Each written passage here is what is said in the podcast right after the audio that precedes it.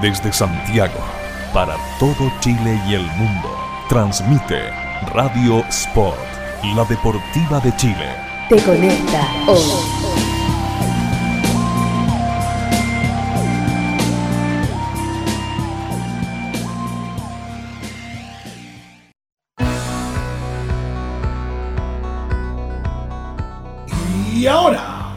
60 minutos de lo mejor del básquetbol chileno e internacional.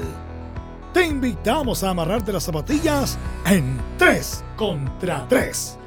El programa para fanáticos de los triples, rebotes, clavadas y tapones. No son ni gringos ni altos.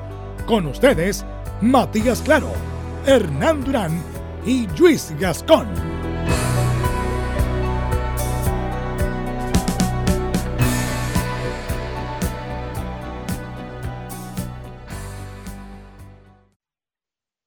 Amigos, ¿cómo están? Bienvenidos a un nuevo capítulo después de haber estado un poco desconectados durante un tiempo largo. Hicimos ese especial de los Chicago Bulls, de Last Dance. Eh, lo hemos repetido hasta loop, hasta la saciedad. Hasta la saciedad. Y ahora volvemos eh, con NBA, con noticias. El mundo está encontrando un nuevo equilibrio con lo del coronavirus. Están tratando de que los deportes vuelvan. Eh, la NBA es uno de ellos, así que vamos a hablar de eso. Estamos grabando hoy, domingo 26 de julio. Lo están escuchando martes o miércoles 26, 27, 28, 29, pero la NBA empieza el 30. Por eso quisimos grabar este, este programa previo al inicio, al reinicio de la, de la NBA. Eh, Hernán, ¿cómo están? Muy bien, Matías, muchas gracias. Y también contento por este reinicio, del cual ya estamos teniendo un poco de, de acción porque ya empezó como la pretemporada de esta nueva pequeña temporada que se nos viene. Así que tenemos, tenemos un poco ya de material, hemos visto algo, yo he visto algunos partidos, sé que tú también, eh, algo está apareciendo, pero de nuevo, lo, lo, lo, importante comienza el viernes de la próxima semana y es lo que estamos anhelando ver porque ya está la, la sensación de, de, desesperación es demasiado grande. Eh, ¿Qué, ¿qué, quieres que te diga? Necesitaba esto. Sí. El síndrome de abstención ya está, pero así, eh, por las nubes. Hasta a esta altura, en un año normal, estábamos eh, celebrando al campeón. Estábamos... Ya, ya está, estábamos hablando del campeón, porque claro. es como en junio, y estaríamos viendo el, el draft, estaríamos analizando claro. quizás la, la, selección, el, el verano, las nuevas movidas. Los rumores de intercambio. Así es. Estaríamos, Así en, es, sí. estaríamos en eso. Pero, pero bueno. no. Pero no. Ah, no, pues las cosas virus. cambiaron. Eh, el mundo se volvió loco y, y, tuvimos que, tuvieron que adelantar The Last Dance para que no, los fanáticos del básquetbol no saliéramos eh, a quemar las cosas. pero, pero bueno, ya estamos, ya al menos estamos en camino de algo, de, de, de algo, de, no sí. sabemos qué, pero de algo. ¿ah? Algo va a salir de acá. Eh, alcanzamos a comentarle en, en, nuestros últimos capítulos respecto al documental que hacíamos un poquito de noticias también. Les adelantamos que iba a existir esto de la burbuja que se creó en, el mundo de Disney, en la ciudad de Orlando, en Florida. Eh, ya están, los equipos están ahí, no con contingente completo, pero ya están ahí los 22 equipos que iban a tener este reinicio les comentamos, aunque todavía no se ha confirmado, pero sí les comentamos que, va a haber probablemente una segunda burbuja en Chicago para los equipos que no clasificaron. Eh, pero lo principal y buena parte de los contingentes ya están en la burbuja, entiéndase con buena parte, significa que está LeBron James. Ya LeBron James ya está en la burbuja, por ende ya la NBA está en la burbuja. Eh, ya comenzaron los partidos de pretemporada. Hay algunas noticias importantes, como por ejemplo que ningún jugador de, los que están dentro de la burbuja está infectado con el coronavirus. Les hacen eh, pruebas diarias. Una vez que llegan, hacen cuarentena de dos días. Cuando salen de sus habitaciones, pues están en un resort enorme, eh, donde pueden salir hasta a pescar eh, una vez que están ahí adentro, bueno, cumplen con todos los protocolos de, sanidad y les van haciendo pruebas, eh, testeos todos los días del de virus y por ahora no, no, hay ninguno que dentro de la burbuja esté infectado, por ende siguen, están respetando obviamente su, eh, sus directrices sanitarias así que está todo en orden por ese lado. Y mm, respecto a, jugadores que están afuera, ha habido como 50 jugadores de la NBA que han estado infectados, eh, incluido James Harden, incluido Russell Westbrook, pero eh, a esta altura están sanos y están en la burbuja, ya comenzaron los entrenamientos, tuvo como una, fueron como dos semanas de entrenamiento parciales y hoy en día ya están comenzando estas, estos partidos de preparación. Exacto. hemos tenido... Que, como tú bien dices, ha tenido algunas em, dificultades porque, a ver, el protocolo de, del, de la burbuja es muy, muy estricto. No es, no es como que eh, ah, tú entras y te laváis las manos, eh, no. El jugador que llega tiene que cumplir con una cuarentena dentro del hotel, tiene, le, le, hacen previamente a entrar, le hacen varios días seguidos test que tienen que salir negativos. Una vez que entra, está un par de días en cuarentena dependiendo de si le salió alguno positivo o no, son más o menos días. Eh, el jugador que abandona la burbuja por alguna razón que ha pasado en este rato, eh, también tiene que cumplir con un protocolo de reingreso. Entonces están intentándolo hacer todo eh, de la forma más segura posible, de la forma que es muy difícil garantizar que un bichito microscópico no entre, pero lo están intentando hacer de la forma más segura posible, teniendo todas las medidas de seguridad. los jugadores, si uno mira los partidos, los jugadores están separados, no están todos juntos, eh, no hay público, por supuesto, el gimnasio se ve, es como que si estuvieran jugando en un gimnasio cerrado, ¿no? Como hay paredes alrededor de la cancha. Eh, sí. Lo, que ha hecho la NBA respecto a instalaciones ha sido bastante increíble.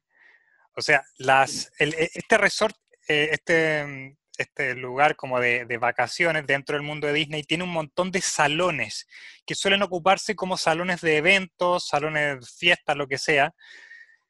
Y son varios. Los han transformado en gimnasios, pero de primera. Son muy lindos y, no solo como que, ah, ahí está la cancha, sino que cancha con el logo de los equipos. Todo el tema es, es bien, bien atractivo.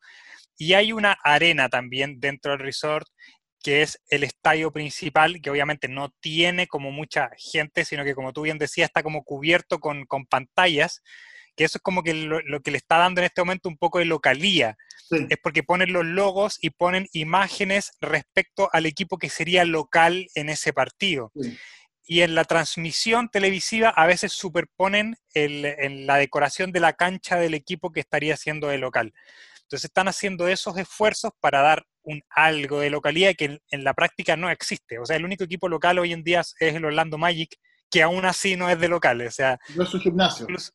no es su gimnasio. Entonces, está como, e, e, es, bien atractivo. el esfuerzo que ha hecho la NBA, la verdad que ha sido bastante bueno.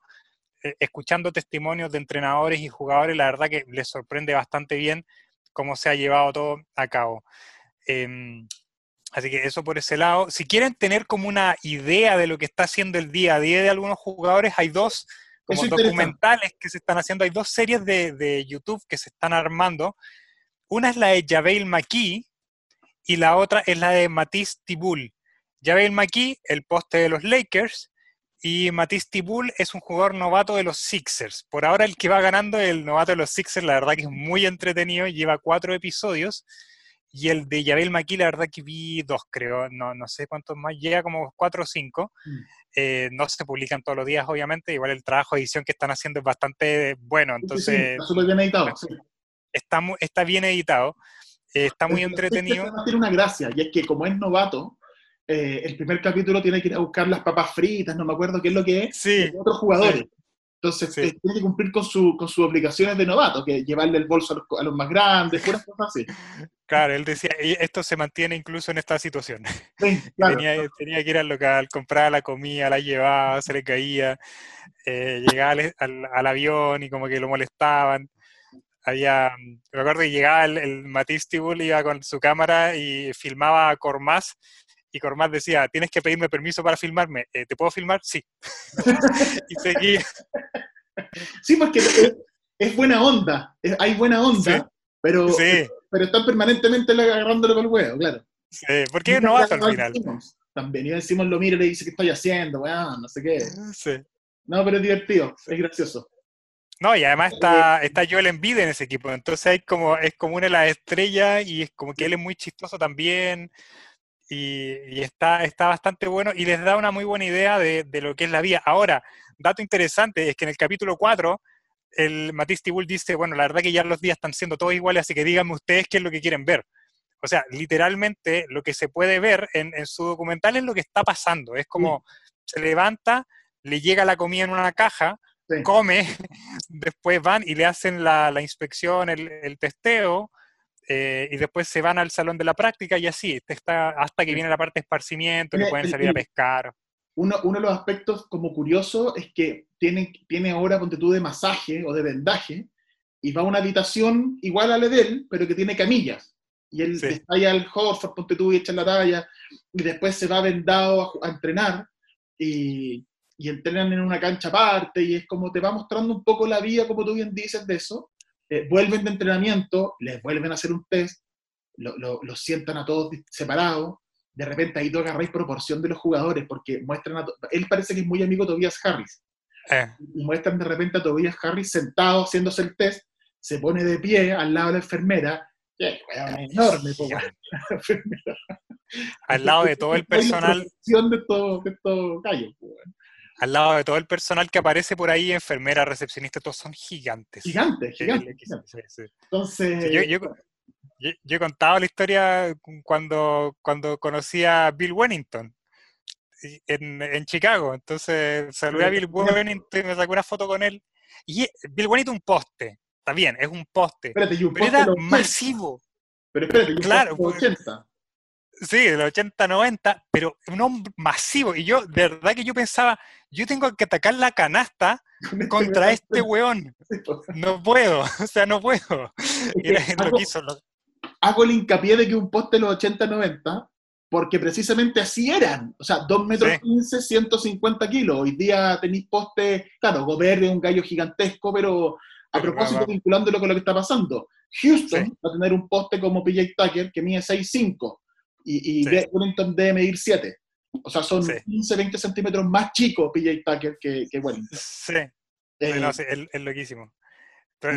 bueno, igual, nada, nada nuevo estamos contando que los gallos son súper altos. Eh, y, y, ha sido bastante entretenido ver eso, porque al final, por mucho que nos hablen de la burbuja, es como es difícil saber cómo es incluso con, un documental como más pro que te haga el mismo equipo, ya es distinto a que el jugador te diga, bueno, me están metiendo una cuestión en la nariz cada rato, en la boca cada rato, y es como, eh, ya, sí, se puede entender que ya, que lata.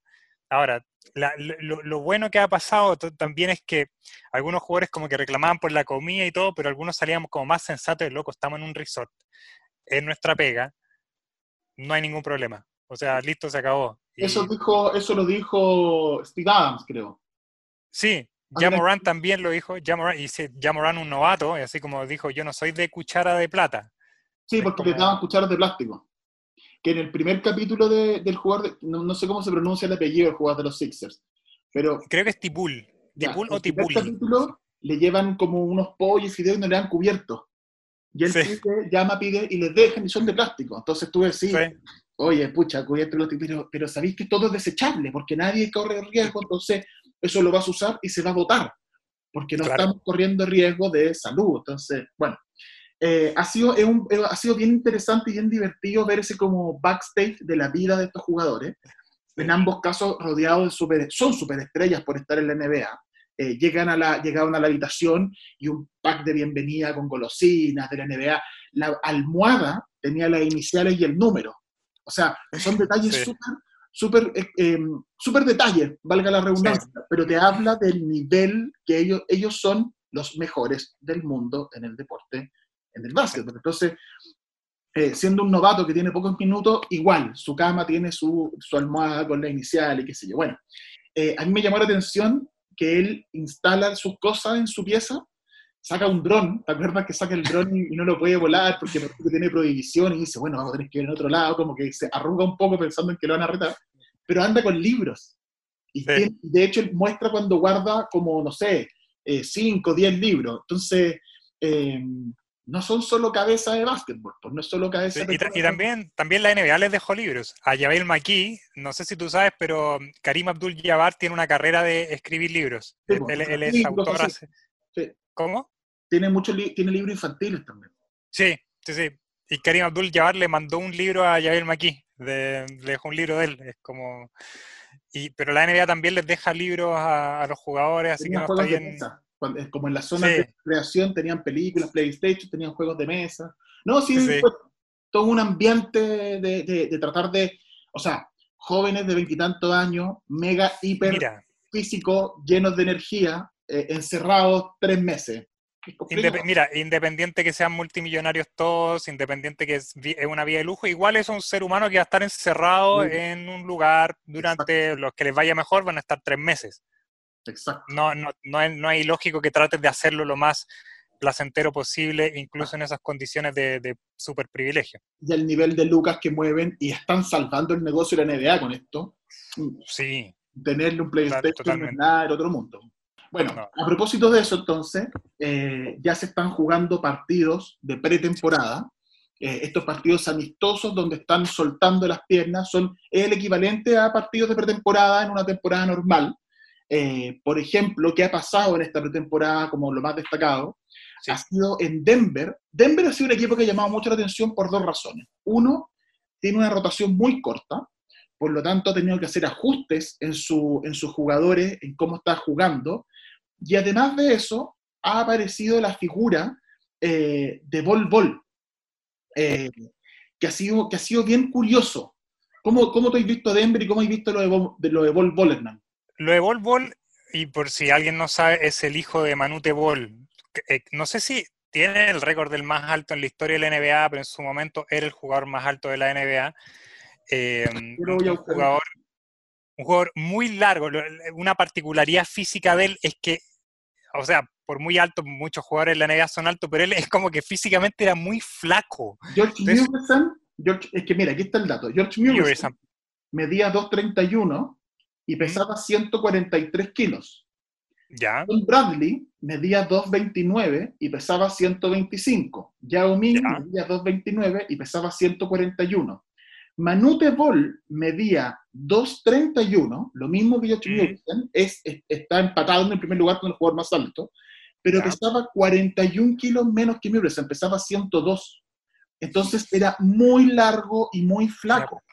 Era muy largo. De hecho, el- la, la fisionomía de Manute Bol es inconfundible. Yo me acuerdo que la primera vez que vi algo sobre Bol Bol, en la, la imagen del video lo mostraba de, pies a cabeza. Y cuando vi en los muslos, yo dije, este weón es el hijo de Manute Bol.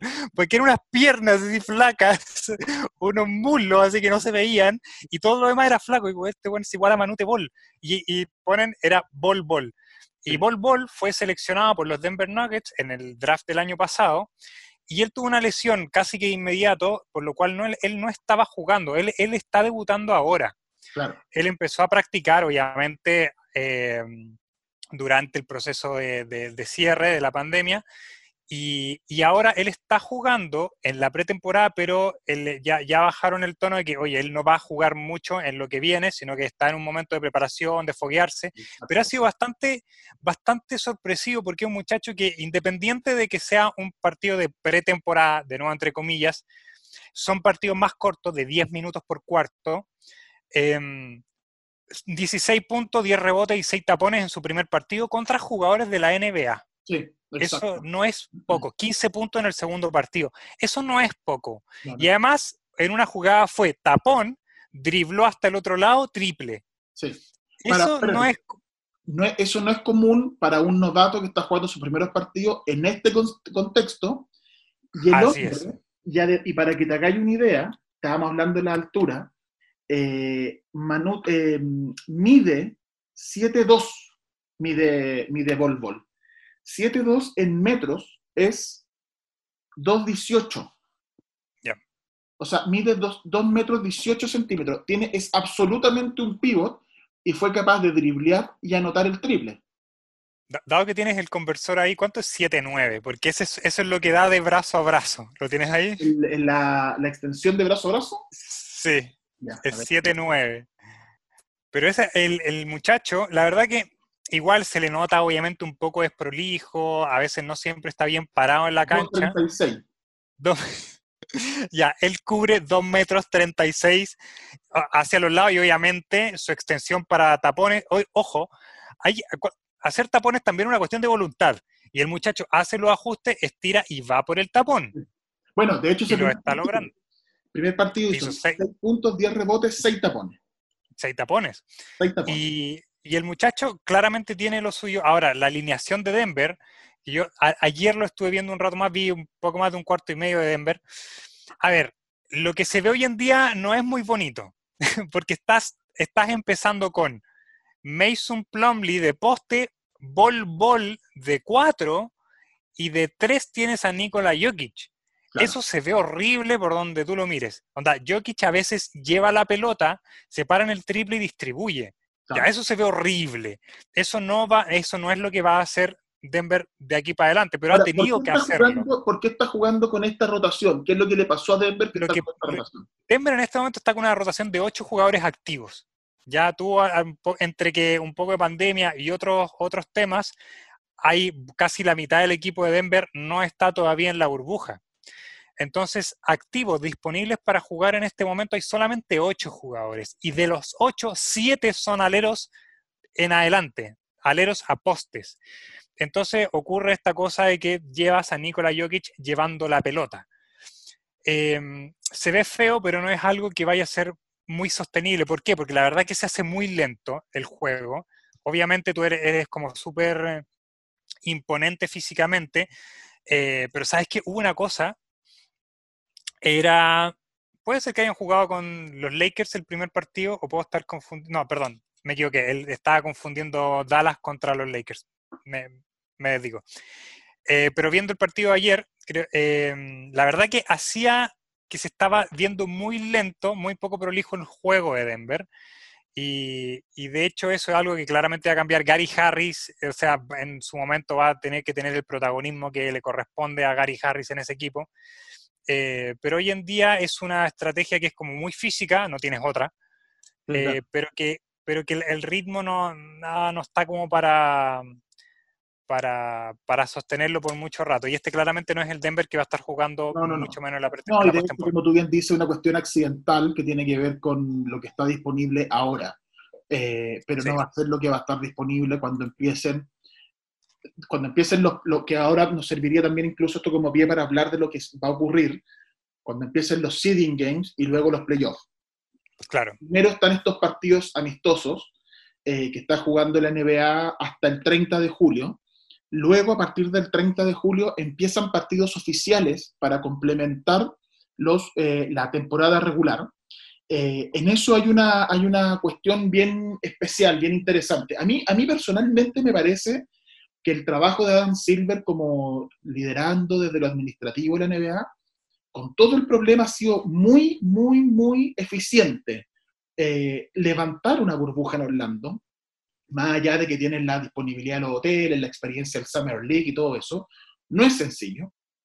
Convencer a los jugadores, porque eso fue lo que ocurrió al principio, una vez que ellos deciden el plan y se lo proponen a los jugadores, hubo, hubo en un instante un intento de rebelión, por así llamarlo, de Kyrie Irving, de Dwight Howard, que no estaba... Liderado por Kyrie Irving. ¿Ah? Era, era, medio obvio, liderado por Kyrie Irving. jugadores que no querían, que estaban con la duda de ir, que se mezclaba además con lo de Black Lives Matter, eh, y la liga, o sea, no solo fue como acogedora, creo yo, ¿ah? estoy diciéndolo desde a muchos miles de kilómetros de distancia, pero me parece que fue no solo acogedora con las demandas de los jugadores, sino que además fue sensible en entender eh, lo, que estaba, lo que ellos estaban pidiendo como liga. O sea, vamos a tener los tres meses encerrados, a los que lleguen a playoff y los que lleguen, tengan mucho avance en playoff. Es difícil eso, por lo tanto van a, van a permitir que la familia en algún momento ingrese a la burbuja para que los jugadores estén acompañados por su familia. Pero además está todo el contexto político de lo del Black Lives Matter, Habla, un poco de eso. Sí. hablemos un poco de eso porque es importante en el, en el, contexto y lo van a estar viendo en la cancha, al menos los que están viendo los partidos de pretemporada ya lo están notando. Sí, están los logos en la cancha, están permanentemente menciones, están los, los, mensajes en las camisetas, eh, algunos quisieron, otros no. está el rumor, porque eso se va a ver cuando empiecen los partidos oficiales, el, por, por, por, em, por organización siempre se toca el himno al inicio de cada partido, el himno norteamericano.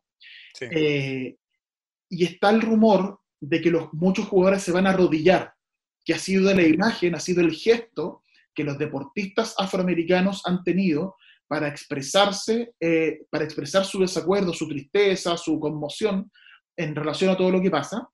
Recordemos que el primer caso fue un jugador de la NFL que después tuvo algunos problemas laborales, eh, deportivos, eh, y que eso ha sido recogido a lo largo del otro equipo. Hasta Trump ha aparecido criticando a se en el himno, ha sido, ha sido como una autor bien polémica.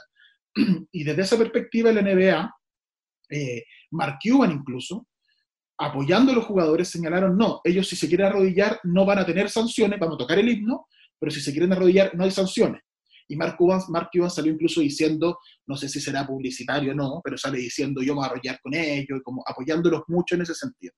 Eh, en, ese, en, ese, aspecto político, la NBA eh, ha, sido una de las ligas eh, a, todo, o sea, está ocurriendo en Estados Unidos, por lo tanto, ahí es donde está originándose el principal problema, pero en todo el mundo han habido reacciones sobre esto, pero la NBA ha sido lejos la que ha tenido mayor impacto y la que ha sido más consecuente.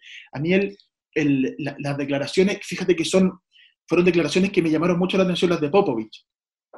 Popovich es un hombre que tiene, no sé, 70 años. ¿Cuántos años tiene Popovich? Un poquito, más de 70. tiene 70 años, es blanco, es hombre, eh, trabajó en la CIA, estuvo en el ejército, o sea, en la CIA es rumor en realidad, pero estuvo en el ejército, en la Fuerza Aérea, por lo tanto tiene todo el estereotipo de persona que va a estar en contra del Black Lives Matter. Y sin embargo, sabemos que Popovich no es así, pero estoy tratando como de, de, dar el ejemplo de que si uno mira así quiénes son los que están a favor, quiénes son los más empáticos, qué sé yo, probablemente los antecedentes de Popovich no lo hacen no lo harían el más cercano. Y sin embargo, tiene tal inteligencia y tiene tal sensibilidad que él ha mencionado que él se siente muy convocado por este movimiento y se siente también parte importante y responsable porque él dice que para enfrentar el racismo no es solo el reclamo de aquellos que lo sufren, sino que también aquellos que lo están ejerciendo, a veces de forma inconsciente, de forma de, sin percatarse, tienen que cambiar. Y él, hace un llamado no no a los jugadores afroamericanos, sino que es un llamado a sus pares, hombres blancos privilegiados, a este movimiento hay que respetarlo, hay que tomarlo en consideración y no nos hemos dado cuenta del abuso que se ha ejercido sobre esta, esta, esta sección de la sociedad este, tan grande, ¿no? Entonces, además lo de Bowich me pareció desde el punto de vista político una declaración muy potente y completamente lógica, o sea, eh, lo hace más grande para mí Popovich en ese sentido. Entonces, eh, la NBA desde ese aspecto ha sido muy, eh, muy receptiva y, qué es lo que tenía que hacer en realidad, pero ha sido interesante.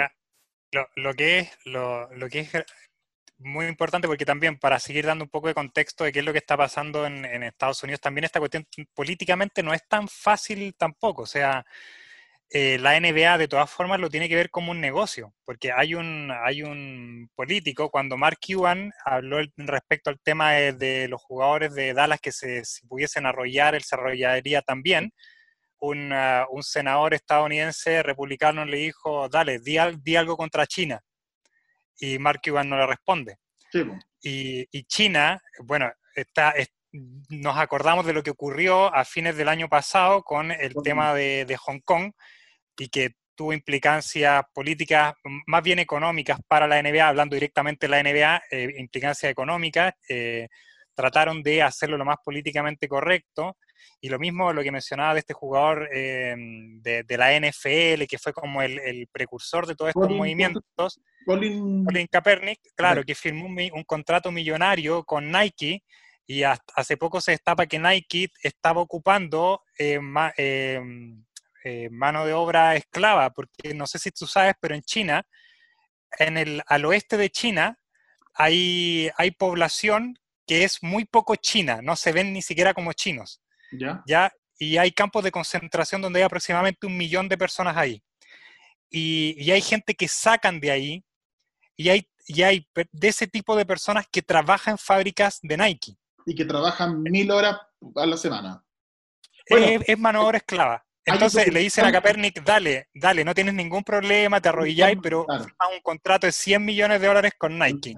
Entonces no es fácil la discusión. El, el, último documental que ganó Oscar, que se llama mm, este de la fábrica, ¿cómo se me olvidó el nombre? Pero que está en Netflix, que se trata de un chino que compra una fábrica en, Estados Unidos y, y, este choque cultural entre el trabajador americano y el trabajador chino. Y en una parte, el trabajador chino dice, no, pero si nosotros trabajamos 15 días, todo el día, 12 horas diarias, y no nos quejamos. Entonces de repente tú decís, bueno, es como que, ah, entonces, bueno. los movimientos de trabajadores y los sindicatos y todas esas cosas, para que no pase eso, porque en realidad... claro.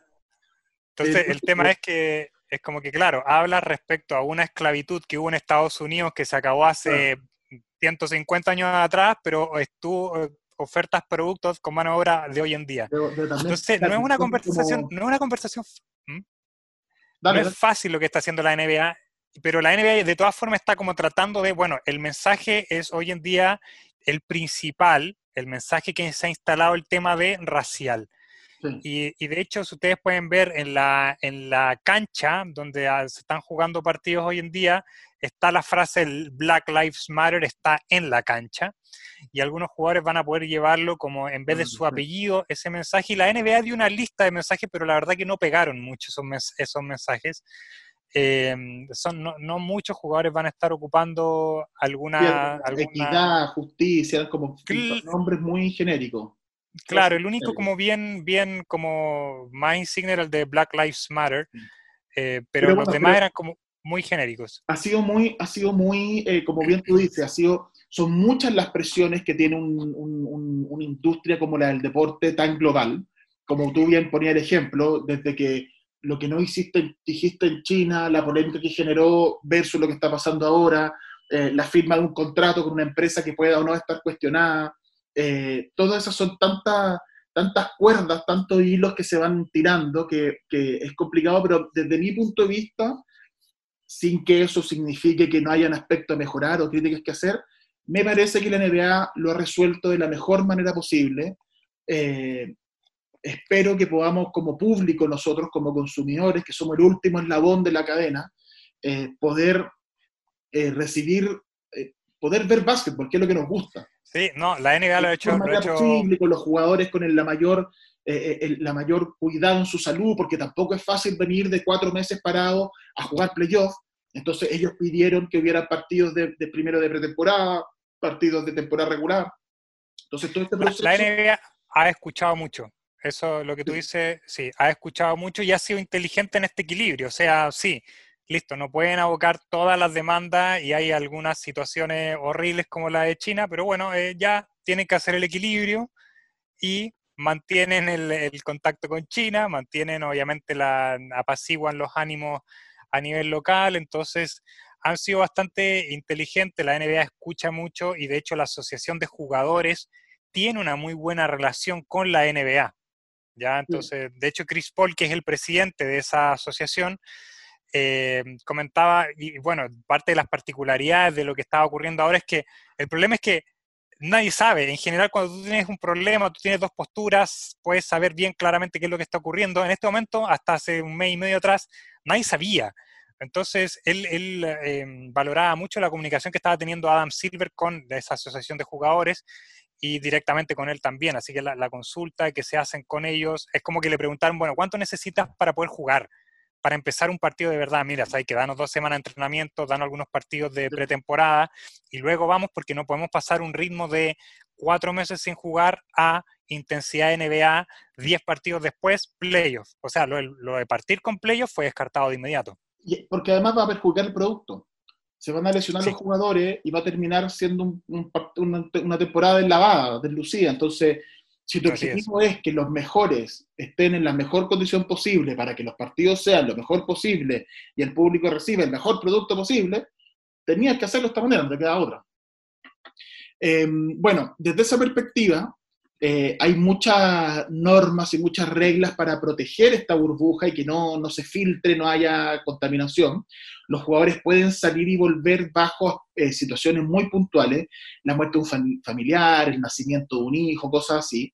De hecho, por ejemplo, Gordon Hayward se supone que va a, tener, va a ser papá a, eh, a, mediados de agosto, me parece, principios de agosto, ya le avisó que va a salir y ya van a estarse jugando partidos, por lo tanto él se va a perder partidos de temporada regular, partidos oficiales pero eh, hay otros jugadores que han salido antes, en, este periodo, por ejemplo, Sean Williamson salió, que ya volvió y está de nuevo, va, a estar en el primer partido. Y quizás el más polémico, lo más polémico fue lo que pasó con Luke Williams, que él salió por un funeral, pero le tomaron un rapero famoso, eh, le tomó una foto, estaban como carreteando juntos, subió una foto a Instagram con Luke Williams y la borró de inmediato, pero ya quedó para ahí. ahí la cagó, la cagó y está la polémica de, bueno, saliste por un funeral, pero eh, fuiste a hacer una actividad no permitida, por lo tanto, eh, están viendo qué tipo de sanciones va a tener, o más que sanciones, el tiempo incluso que va a tener que esperar para reingresar. Eh, tienen que hacerse test previos por tantos días, ingresar y hacer cuarentena. Cuando ellos solo van al evento, cumplen con todas las medidas y vuelven, esa cuarentena creo que es de cuatro días, que es lo que le pasó a Sean Williamson. Cuando tú vas al evento, pero haces otra cosa que no está autorizada, creo que esa cuarentena es de 10 o 12. Entonces, en el caso de Lou Williams, él podría estar eh, muchos días y perderse ya la temporada, parte del inicio de la temporada, mm. por esta cuestión, y que empieza a afectar algo que es, que es muy importante, que tiene que ver con, con los Clippers. Los Clippers es uno de los equipos favoritos, si es que no en el papel, probablemente junto con Milwaukee, el más favorito. Yo te, yo te diría que Clippers y Milwaukee están 0,1 por 1 más arriba que los Lakers. Esos tres son los más favoritos. Pero Milwaukee y, Clippers tienen 0,1% más que, que, que, que los Lakers. A mí me encantaría ver esa final. ¿Milwaukee Clippers? Sí, me encantaría. Y una, y una final de conferencia Lakers Clippers, así, pero extraordinario. Sí. Bueno, el asunto es que Serían las mejores tres semanas de mi vida serían esas.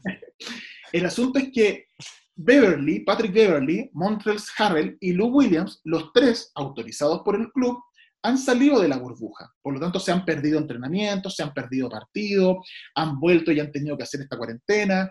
Entonces, eh, ha sido complicado para, para los Clippers tener a sus jugadores, los tres jugadores que estamos nombrando son fundamentales en la rotación. Beverly es titular y Harvey y Williams son desde la banca, pero juegan minutos de titular. Eh, por lo tanto, son muy importantes en esta, en esta, en esta como especie de pretemporada, pre-playoff, donde tienen que también armar química con Paul George y con Kawhi Leonard que son jugadores que llegaron este año, que Paul George estuvo lesionado, que volvió, que Leonard tuvo, tuvo minutos limitados. Por lo tanto, los Clippers en el papel son un equipazo, pero han jugado muy poco juntos. Han, tenido muy pocos minutos juntos. Entonces, es un aspecto muy interesante a ver de lo que va a pasar con, eh, con este equipo, que es uno de los favoritos, eh, y que va a poner a prueba la capacidad de manejo de un entrenador que debe ser hoy día uno de los mejores entrenadores de la NBA, como Doc Rivers. Eh, eso sería la situación de uno de los favoritos. En el caso de Milwaukee, Milwaukee está callado, eh, trabaja, están haciendo la pega que tengan que hacer, eh, han, tenido, han estado llegando a la, a, la, concentración, jugaron contra San Antonio en el, en el primer, entre comillas, partido amistoso, le ganaron 113-92 jugaron, ayer jugaron contra Sacramento, ayer 25 de julio, estamos grabando 26 de julio, así que para que usted sepa que ayer jugaron contra Sacramento, también le ganaron 131 a 123, entonces va de a poquito, ante Tocompu tuvo 22 puntos en el primer partido, en el segundo partido tuvo eh, con, minutos eh, limitados, o sea, tuvo, jugó apenas 16 minutos de 40, eh, hizo 15 puntos en el segundo partido, entonces están entrando en ritmo Milwaukee calladitos, sin tener problemas, con los mismos jugadores que tienen que tener. Chris Middleton, Antetokounmpo, Brook López, Wesley Matthews, Dante Di Vincenzo, esos son los titulares. Eh, y desde la banca, George Hill, Kyle Korver, Sterling Brown, los jugadores que sabemos que van a estar jugando por Milwaukee. De todos los favoritos, de estos tres favoritos que yo mencionaba, probablemente Milwaukee es el más estable, el más calladito, el más estable. Y el otro, que es los Lakers, eh, tuvieron eh, la, ausencia, tuvieron la baja de Avery Bradley, que no quiso participar por un tema de salud. Él tiene un hijo que tiene una enfermedad respiratoria, entonces consideraba que era muy peligroso exponerse. Eh, no quiso ir. Y Bradley es un, jugador, es un jugador importante en la rotación de los Lakers, titular, base titular, jugador importante. Obligó a los Lakers a salir a buscar un reemplazo. Y encontraron a un viejo conocido, a J.R. Smith. Y Hernán, ¿cómo, cómo tú ves esa, esa adición de J.R. Smith? Es notable. Yo, le, le, trae un poco de picante a la NBA, la verdad. Ya sabemos, el último recuerdo que todos tenemos de J.R. Smith son las finales del 2018, eh, con esa un poquito de desconcentración, donde el primer partido toma un rebote y sale driblando cuando iban perdiendo, siendo que tenía el rebote y podría haber anotado, ganar el primer partido, pero bueno. Ese J.R. Smith es un que tiene una reputación. J.R. Smith es un jugador que eh, va a producir en la cancha, tiene una confianza que es lo que se necesita en un jugador de la NBA, o sea, claro, es como que sí, el gallo confía en sí al punto que puede darte 35 botes, darse tres vueltas en la cancha, lanzar y pegarle al tablero y pensar que está jugando bien. Entonces, y eso es algo que se necesita, la verdad. Eh, obviamente LeBron no le va a perdonar otra chambonada como la que tuvo hace dos años atrás. Eh, así que, eh, a ver, el ideal habría sido Avery Bradley. No está Avery Bradley, es, una, es un muy buen reemplazo que estaba disponible, físicamente está totalmente bien y, estaba teniendo, o sea, él, él responde en instancias eh, importantes, o sea, él era un buen arsenal de triples en las finales contra los Golden State Warriors. Em, es, un jugador que va a traer producción, se sabe lo que anota, así que dentro de lo que había disponible, a mí me parece que, es una contratación bastante sensata y además va a estar regulado no solamente por LeBron James, sino que también por Anthony Davis.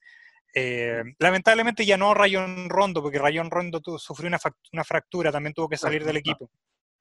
Eh, que ese también es otro veterano, es un campeón de la NBA del 2008 con los Celtics. Y, pero aún así, el entorno eh, Lakers es bastante potente. Así que a mí me parece que J.R. Smith va, a estar entendiendo bien su, rol. Bueno, va a, ser más limitado que lo que estaba teniendo en, Cleveland, pero, pero de todas formas un aporte sí o sí. Tiene que reemplazar 8,6 puntos, 2,3 rebotes, 1,3 asistencias y casi un robo por partido de Abril sí.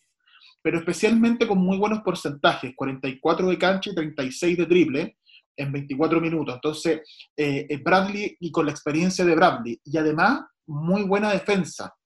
Eh, defendía muy bien Bradley. Entonces, hay un tema ahí que los Lakers les afecta. Confían mucho, además, en la aparición, en, en, algo que no es menor, especialmente los jugadores jóvenes. Kyle Kuzma, a principios de temporada, no hizo pretemporada, se había lesionado jugando por Estados Unidos. Eh, por lo tanto, le costó eh, hacer pretemporada y, la época de pretemporada es muy importante para estos jugadores porque preparan su cuerpo para, para el año. Entonces, eh, las pesas, el ejercicio, trabajan algún aspecto importante de su juego que no lo han desarrollado. Son momentos importantes. La intertemporada de un jugador de la NBA no es descansar, ellos es bien, trabajan mucho. Entonces, Kyle Kuzma no había tenido eso y se le había notado, estaba un poquito errático, le había costado entrar en ritmo con Davis, con LeBron, pero eh, en este reinicio, en este reset, ha tenido muy buen rendimiento en el partido, en, el, en, uno de los partidos de los Lakers contra Orlando, hizo 25 puntos con 5 de 6 de cancha y 5 de 7 en triples, con 7 rebotes además. Partió encestando sus cuatro primeros triples. Entonces, eh, hay espacio en el caso de Kuzma para quizás tomar mayores responsabilidades, aprovechando que se pierde o que va a estar desconectado eh, lo que hacía Bradley. Eh, ¿Te, acuerdas, ¿Te acuerdas antes de, la pausa de marzo, eh, el último partido que jugaron los Lakers contra los Clippers, que ganaron los Lakers y que le dio como mucha, mucha fuerza a la, a la, temporada, a lo que se venía en ese momento, y Kyle Kuzma se fue como con 16 puntos, algo así, en un tramo muy corto del partido. eh, el muchacho la confianza la tiene, obviamente, y el, desarrollo que tiene que tener en ese entorno es bastante importante, pero le estaba faltando eso, y, de esa misma forma hubo varias como transformaciones bastante importantes. Em, James Harden se ve distinto, está como mucho más, más flaco, claramente bajaron. Nikola Jokic fue bastante impresionante. Él ya venía, obviamente, en una bajada de peso, pero ahora llegó como flaco. Así que, bueno, y lo de Zion Williamson también.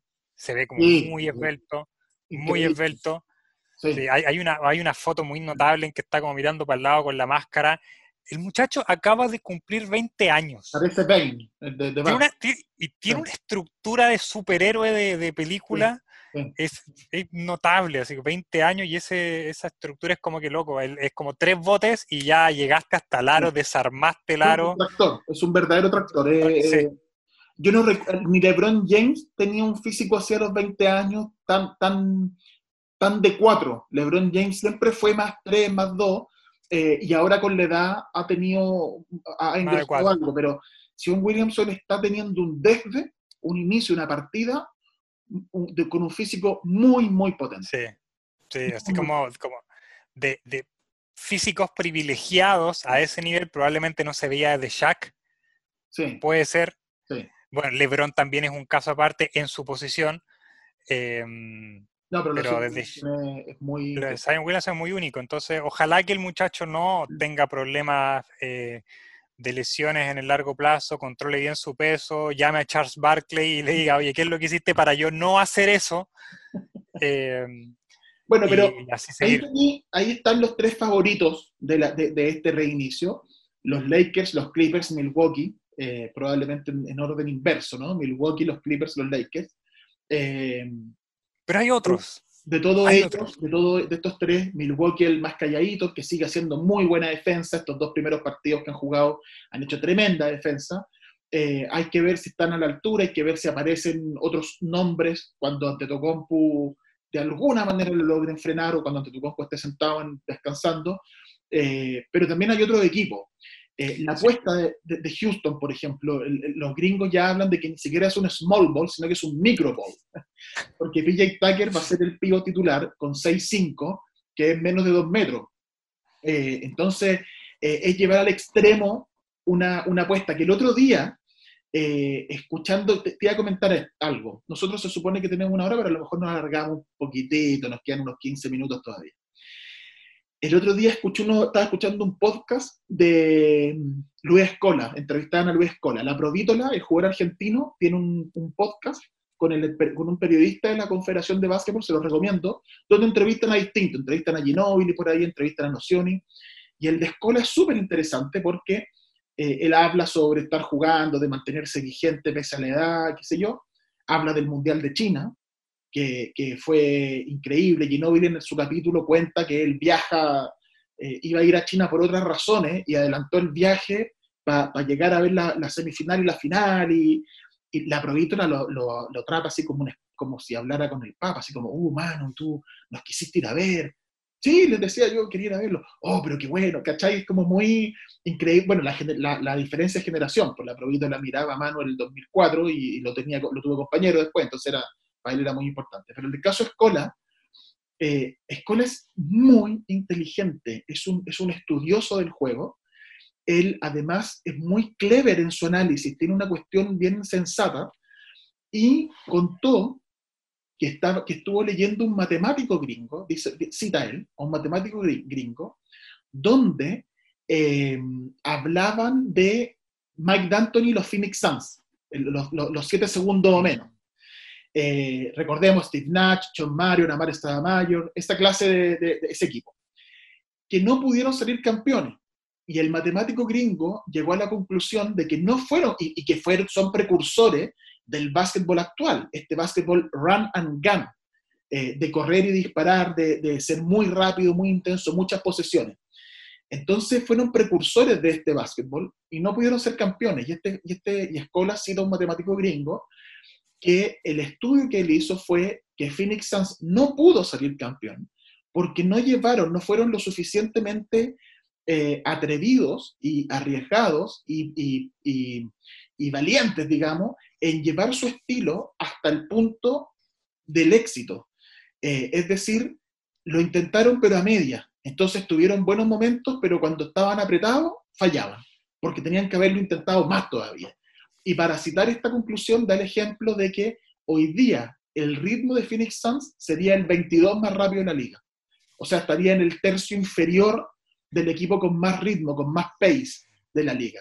Eh, y en esos años eran casi que unos desordenados de mierda que corrían sin sentido. Eh, entonces, Escola pone ese ejemplo como para hablar de cómo la NBA cambia, los estilos de juego, y, Phoenix Suns con Mike D'Antoni y Steve Nash ahí nomás, pues fue hace ocho años, no sé, no, no, fue hace tanto, digamos, quizás un poco más, pero, pero bueno, y esto es lo que yo pienso con Houston. Houston yo creo que está haciendo una apuesta, eh, creo que Mike D'Antoni eh, se está arriesgando y va a decir, bueno, ¿sabes qué? No tengo la capacidad de traer eh, un jugador como Gobert, no me funcionó con Capela, tengo a Westbrook, tengo a James Harden, no, solo, no solo mantuvo la idea de dos bases muy potentes, pensando que el año pasado está Chris Paul y Harden, sino que lo, profundizó. O sea, es Westbrook y Harden. Si hay dos jugadores que son más devoradores de posesión y más intensos, son estos dos. Y además le metió un, jugador chico de pivot como PJ Tucker y vamos all the way, vamos con esto. Entonces me parece interesante lo de Houston. Eh, puede pasar algo ahí.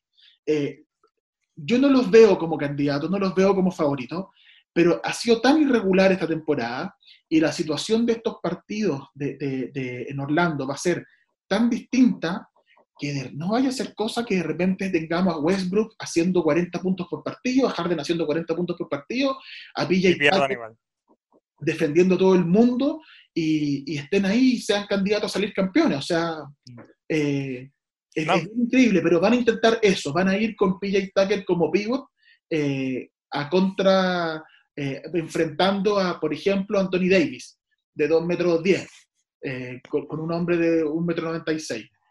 Cuando estaba viendo el otro día, estaba jugando Dallas contra mm, los Lakers y en una posesión quedó Jared Dudley marcando a Boban Marianovich. ¿Tú sabes qué, entre comillas, me molestó? Que Marianovich no lo atacó, estuvo viendo, el, estuvo buscando el triple, a quién darle el pase para el triple y como no le salió, después atacó. Y, lo que yo vi fue como una, un tema de estrategia que, ya está como tan metido en la cabeza de los jugadores que primera opción es el triple. O sea, literalmente quedó Marianovich, lo que tú dijiste, 2 metros 30 contra Jared Dudley, que le llegaba al hombro. Mm. Y no lo atacó de inmediato.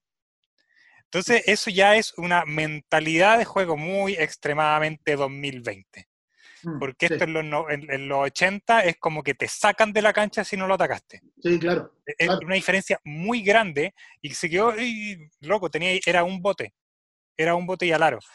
Y, y de hecho, después cuando atacó la canasta ya vinieron a cerrarle y falló pero, pero el, juego moderno ya está, es tan distinto para los que crecimos en otra, en otra época de, baloncesto, solamente porque, y, ah, y porque me encanta dar el dato histórico, los Phoenix Suns como que agarraron un poco, acuérdate del primer título de los Lakers del Showtime, que no fue con Pat Riley, sino que el primero fue con Paul Westhead.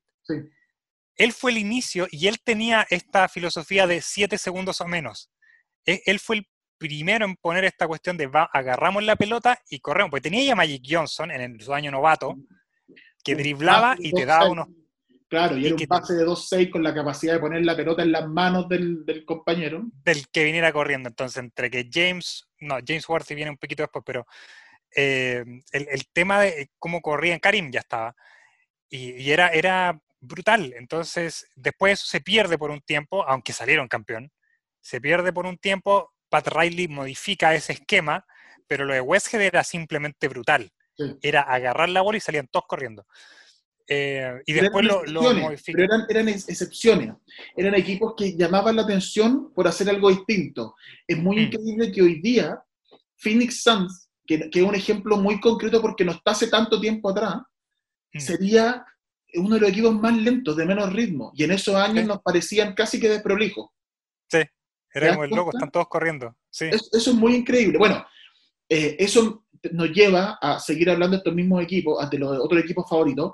El caso de Filadelfia, por ejemplo. Filadelfia no ha podido encontrar su ritmo, no ha podido encontrar su rotación, no ha resultado bien lo de Al, Halford- Harford- Al Horford, perdón. Eh, ahora van a intentar poniendo a Ben Simmons de cuatro. Esa es la apuesta ahora de, de- de Filadelfia. El quinteto titular de, de, mm, Filadelfia va a ser Josh Richardson, Tobias Harris, Shake Milton, que va a ser el, va a ser el base y va, va- va- va a ser una amenaza exterior, Ben Simmons y Joel Embiid. Entonces, Sí. es un equipo también bien, eh, bien eh, a, con- a- a- a- a contrario de lo que está pasando. No tanto lanzador, eh, jugadores grandes, eh, Ben Simmons quizá ahí el- el- es moderno en términos de que es grande pero tiene manejo pelota, pero no lanza el triple. Eh, está la información de que Ben Simmons está viendo un psicólogo deportivo para trabajar su triple, eh, porque el, el- el tipo tiene el talento, tiene la capacidad. Entonces, de hecho, de hecho, mecánicamente, eh, fuera de partidos, Ben Simmons no tiene ningún problema. ¿No? El problema de Ben Simmons es en partidos oficiales de la NBA. Él puede pararse en un triple y echarte 15 al hilo. El tema es que el partido, con presión, con el público mirando, no, No ha sido consistente. Anota alrededor del 30%, cuando él por posición debería estar anotando cerca del 40%. Entonces, bueno, ¿Qué vamos a ver. consejo, qué consejo le darías tú? Yo, yo puedo darle, darle un consejo, pero ¿cuál podrías darle tú, Matías, a Ben Simmons? yo le diría a Ben Simmons que tiene que ser un poquito como J.R. Smith. Es exactamente lo que iba yo a decir. Cuando tú tienes la pelota en el triple y tienes, tienes la brecha, no. ¿verdad? Da lo mismo. Bueno, no Da lo mandáis. mismo. Y además, ¿sabéis qué? Hay una cosa que te iba a comentar. No sé si viste la imagen de, mm, de Joel Embiid con Balanciuna en el, part- el partido anterior. el- el- Uh, lo vi, lo vi, lo vi. que se mueve la pelota, queda Balanciuna abierto al triple, y Embiid, en vez de salir a marcarlo, le hace un gesto así como, ah, weón, ah, este weón no lo va a echar. Y hace el triple a Balanciuna. Y cuando vuelve a la defensa, le devuelve el gesto así como, ah, weón, así como, ah, y después le hace un tapón. Y le hace un A mí, Filadelfia, si yo fuera Ben Simmons, dejaría que todos los focos, todos los micrófonos, todas las tonterías, las diga Joel Embiid le sale Sí. muy natural a Embiid. A mí me parece que Embiid es, un, es una bestia física, es un jugador de mucho talento, pero me parece que Embiid, mientras no madure mentalmente, no va a ser la amenaza que, amenaza ser. Eh, eh, estamos hablando de un jugador que no, no tiene temporadas completas porque tiene lesiones, tiene un físico, tiene problemas, en- eh, se ha perdido temporadas completas, es muy soberbio en su relación con los rivales. creo que eso le hace mal al equipo. es un equipo que, está expuesto a una presión grande porque creo que Embiid ha generado esa presión en términos de tenemos jugadores muy talentosos, el proceso, el proceso, el proceso, y han ganado dos series playoff. Entonces no es tampoco una amenaza, uno, uno los sigue considerando candidatos porque en el papel son candidatos. Pero Filadelfia hasta, hasta antes de la, de la- del, del parón de coronavirus estaba, qué sé yo, quinto, sexto. eh, Sí, De hecho, de hecho la, la alineación actual de Filadelfia que va a probar y que saca a Al Horford de la alineación titular tiene que ver con la lesión de Ben Simmons antes de, esta, de, de esta, de este paro. ¿Por qué? Porque ellos meten a Shake Milton, que no estaba teniendo minutos, sí, muchos minutos en, en Filadelfia, y se mandó una racha de cinco o seis partidos muy sólidos desde el, ocupando la posición de Ben Simmons. Y esa es la alineación que dicen, oye, parece que esto funciona, tenemos el problema con Al Horford, sí. hagamos el cambio de cambiar a Horford por Simmons y mantenemos a Shake Milton. Eso es lo que va a probar ahora Filadelfia y, y podría resultarle. Y, y el factor importante que viene ahora es que es lo que mencionamos hace un rato. Ya no, en esta burbuja ya no existe la, la ventaja de localía.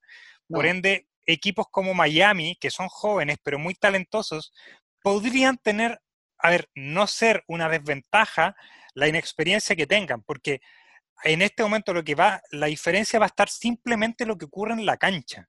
Exacto, Y es una cancha en la que llegan todos en las mismas condiciones. exacto. Bueno, Miami, otro equipo interesante a ver lo que va a pasar con Jimmy Butler, con Iguodala. Recordemos que Iguodala llegó a Miami.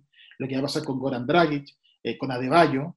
eh, jugadores que Adebayo y Butler son jugadores All-Star, entonces estamos, es un equipo que puede ser una sorpresa. Lo que puede pasar con Dallas, Luka Doncic y Porzingis, eh, cuidando el cuerpo, teniendo desarrollo, teniendo descanso. Sabemos que Porzingis venía de lesiones, también puede ser importante para ellos.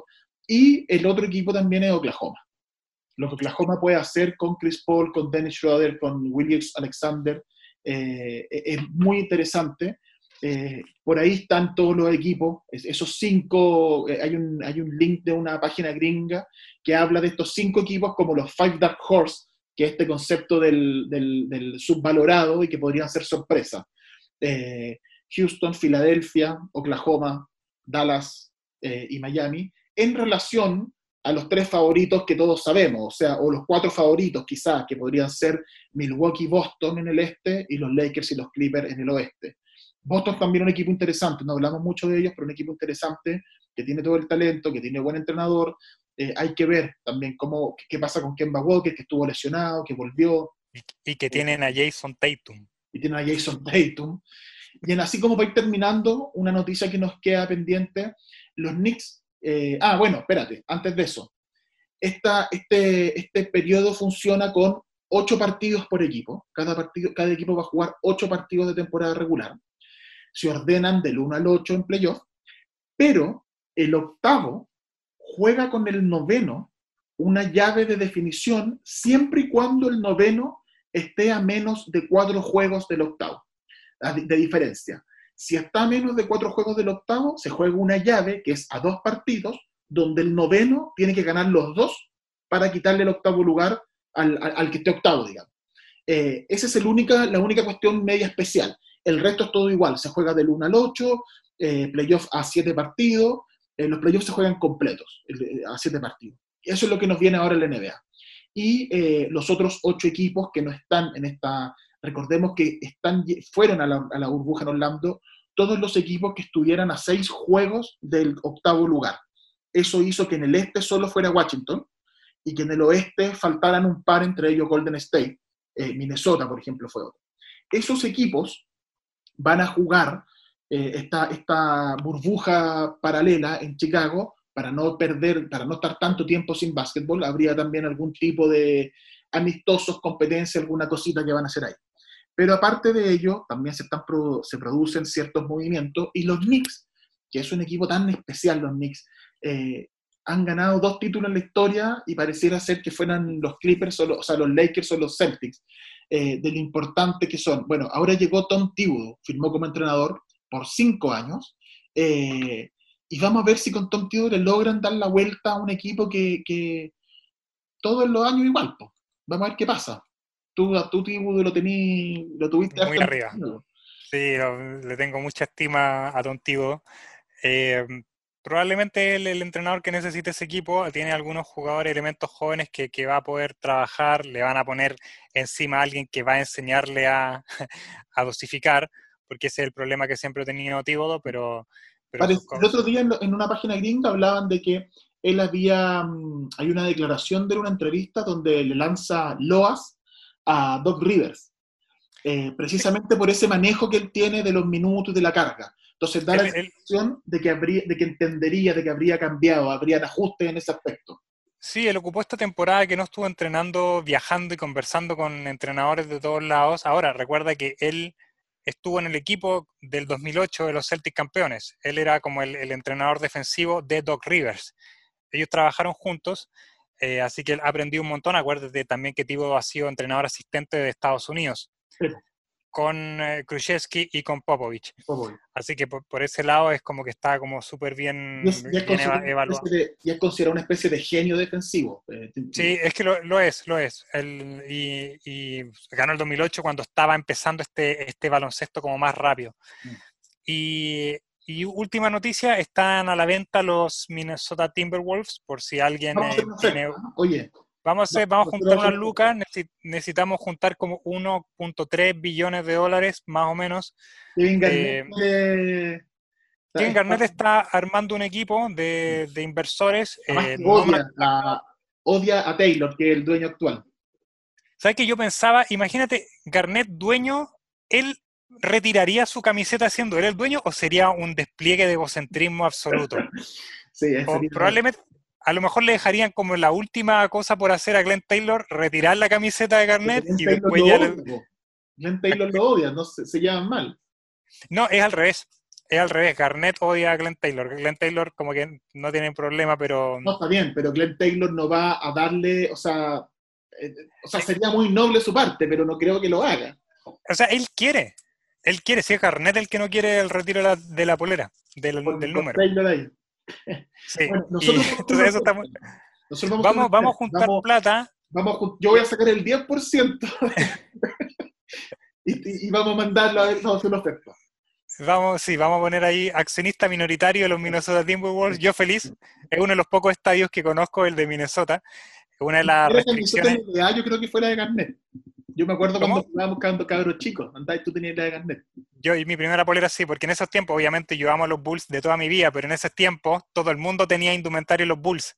Entonces era como una lata tener algo más de los Bulls. Entonces me fui por mi otro jugador favorito que era Kevin Garnett y, y esa polera la tengo desde el inicio. Oye, ya pues, eso fue este primer, eh, este reinicio de 3 contra 3, arroba 3 contra 3 Twitter, 3 contra 3 Radio Sport Chile en Facebook, en radiosport.cl.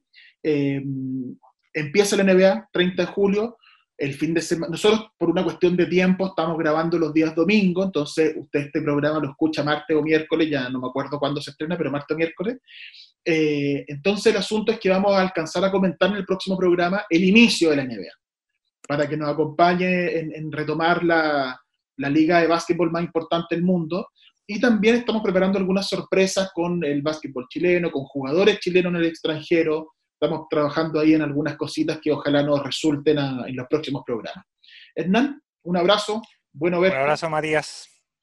La saludo a nuestros semana- radioescuchas, televidentes o como ya sea en este formato Ahí un abrazo a todos y la próxima semana nos volvemos a encontrar. ¿Te parece? Que esté muy bien y tú también. Chao amigos, hasta luego.